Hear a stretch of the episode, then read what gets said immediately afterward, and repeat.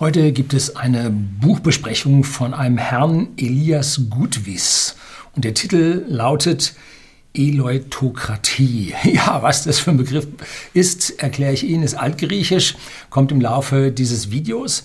Und dieser Herr ist ein Philosoph, hat Philosophie studiert, Master of Arts und mit dieser Schrift strebt er also an, einen kleinen Beitrag zur philosophischen, politikwissenschaftlichen und öffentlichen Debatte zu leisten. Der Stil seines Buchs ist bewusst schlicht gehalten, kann jeder lesen und verstehen, sofern er so ein bisschen einen Sinn für Politik hat. Und historische Beispiele und wissenschaftliche Befunde werden also nicht im Detail ausgewälzt. Das würde den Rahmen dieser kleinen Schrift dann nun äh, sprengen. Unten finden Sie einen Link bei JPC. Ja, die Webseite oder den Shop kenne ich noch. Da habe ich meine super Audio-CDs gekauft. Ich bekomme hier kein Geld für. Und dieses Heftlein kostet, ich glaube, 9,90 Euro. Sind auch nur 56 Seiten. Die haben es aber geballt in sich. Wenn Sie das durchhaben, verstehen Sie, woran unsere Gesellschaft krankt. Und ein bisschen davon möchte ich hier nun weitergeben und äh, ja, seiner Mail entsprechend. Er hatte mir das geschickt gehabt, damit ich das hier mal äh, durchlese und dann auch entsprechend vorstellen kann. Er war da also sehr bescheiden. So, dann gehen wir jetzt mal ins Detail. Bleiben Sie dran.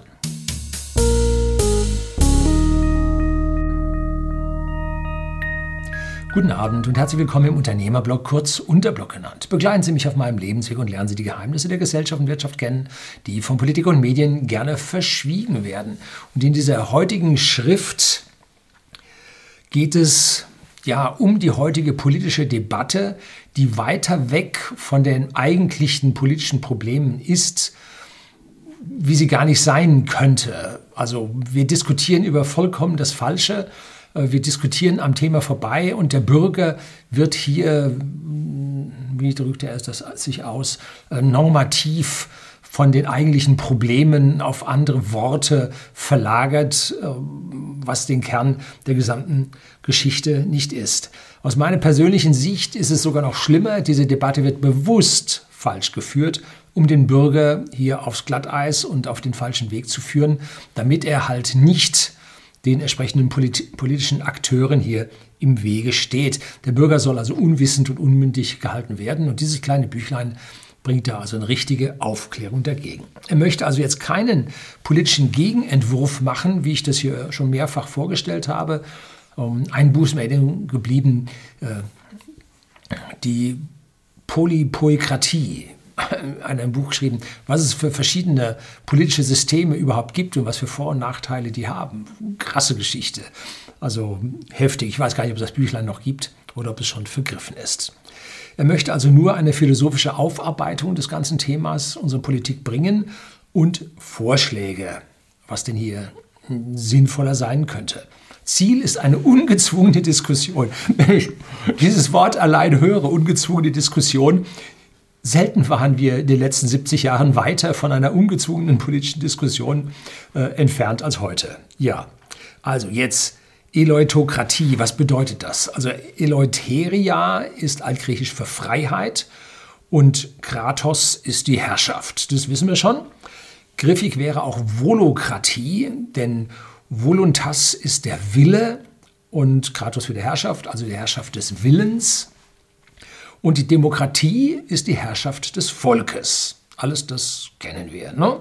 Bis also auf das Eleutokratie, das kennen wir nicht. Also Demokratie, das kennen wir. So, Kernaussage 1 dieses äh, kleinen nicht, äh, Büchleins ist es, mit Demokratie haben die heutigen politischen Systeme im Westen allgemein, ganz besonders auch bei uns in Deutschland, nichts zu tun.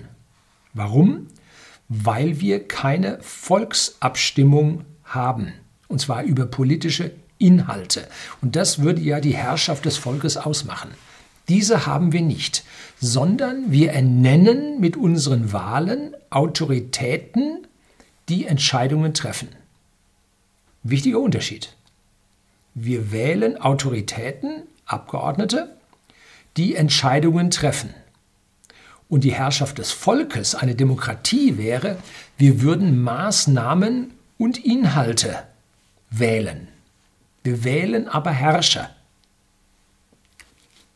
Das ist eigentlich, also Kernaussage Nummer eins, äh, wird von allen politischen Akteuren, die wir in, auf der Berliner Bühne und auf den Bühnen der Landesparlamente, Stadtparlamente sehen, wird das also geflissentlich verschwiegen. Aristokratie bedeutet äh, letzten Endes äh, eine Herrschaft der Besten und der Kompetentesten. Das ist Aristokratie. Dass man dann nachher den, Sie, den adligen Inzuchtsplödel da gewählt hat, oh, darf ich was sagen? Ich glaube nicht. Äh, dass man das vor ein paar Jahrhunderten gewählt hat, war natürlich völliger Unsinn. Und das hat die Aristokratie dann auch in Misskredit gebracht. So. Aber äh, eine Herrschaft der Besten und der Kompetentesten wäre an dieser Stelle vielleicht gar nicht so verkehrt, weil ich glaube, dass unsere Politiker, die wir wählen, nicht die Besten sind und auch nicht unbedingt die kompetentesten. Ne? Und dazu gibt es dann das Wort der Oligarchie, das wörtlich heißt die Herrschaft der wenigen. Und da kommen wir unserem politischen System schon ein gutes Stück näher. Wir schimpfen über die Oligarchien, die wir woanders vermeintlich sehen und achten dabei gar nicht darauf, dass wir selber eine Oligarchie bei uns tatsächlich mehr oder weniger haben. Ne? Wenn wir 9, 709, nicht 907, das kriegen wir erst, aber 709 Abgeordnete in Berlin haben, die werden entschieden, wie sie aufgestellt werden, von einem kleinen, sehr kleinen Kreis. Und wer aus diesen Personen dann spezielle Ämter bekommt, innerhalb der Partei, innerhalb des politischen Zirkus, wird dann noch sogar von einem ganz, ganz kleinen Parteipräsidium entschieden, sodass wir hier wirklich sehr, sehr wenige haben, die an der Entscheidung dran sind. Und wenn wir dann politische Abstimmungen sehen, dann hat der Hinterbänkler überhaupt keine Chance, anders zu stimmen, als die Fraktionsdisziplin oder Fraktionszwang, wie er auch genannt wird, vorschreibt, weil er ansonsten sein Abgeordnetenmandat verliert. Und er ist ja nicht mehr ein, äh, ein Reicher oder ein jemand mit einem fixen Einkommen bis zum Lebensende, äh, dass er sich hier einen Job als Politiker machen könnte, sondern nein, er ist von den Zahlungen des Politikers abhängig. Und wenn er mal ein bisschen zu lange in der Politzirkus drin ist und ein bisschen zu alt wird, dann findet er draußen keinen Job mehr. Ganz, ganz schwierig. Gilt für die Hinterbänkler. Die Vorderen, die finden. Ja. Gut. Das hat also nichts mit Demokratie zu tun. Demokratie bezeichnet bei uns lediglich den Umstand, wie ein Abgeordneter oder eine Partei ins Parlament kommt. Sie merken, ich zögere da ein bisschen, weil der Abgeordnete, wir können ja nicht jeden wählen, sondern die, die vorgeschlagen werden. Also auch hier ist nicht die volle Demokratie da. Äh, es geht hier also nicht um die Inhalte. Hier wird versucht, die Demokratie in Wahrheit von undemokratischen Kräften zu vereinnahmen jeder, der einem Politiker jedweder Couleur irgendein Ding, eine Lösung, einen Vorschlag unterbreitet, was ihm nicht gefällt, wird postwendend als undemokratisch bezeichnet. Wenn das jemand tut, dann vergeht er sich sogar an der Demokratie. Denn die Demokratie würde bedeuten, wenn der Bürger darüber entscheiden dürfte, ob dieser Vorschlag, dieses Ding, diese Lösung äh, was taugt oder nicht oder in ihrem Sinne ist oder nicht. Das wäre demokratisch. Wenn aber einer sagt, der andere ist undemokratisch, dann zeigt er mit dem Finger oder zeigt mit ihm hin, dann zeigt er mit drei Fingern auf sich selber und ist selbst undemokratisch. Nur wenn das Volk entscheidet, haben wir eine Herrschaft des Volkes. Wenn wenige entscheiden, haben wir eine Oligarchie. Hm. So, damit sind unsere politischen Parteien am linken und am rechten Rand nicht undemokratisch, denn sie wurden demokratisch da reingewählt. So. Ihre Ziele mögen so manchem nicht passen, wie mir auch, aber de facto sind sie demokratisch da reingewählt worden. Man kann sie nicht als undemokratisch bezeichnen, allein, dass sie da sind. Ne? Wann ist eine Partei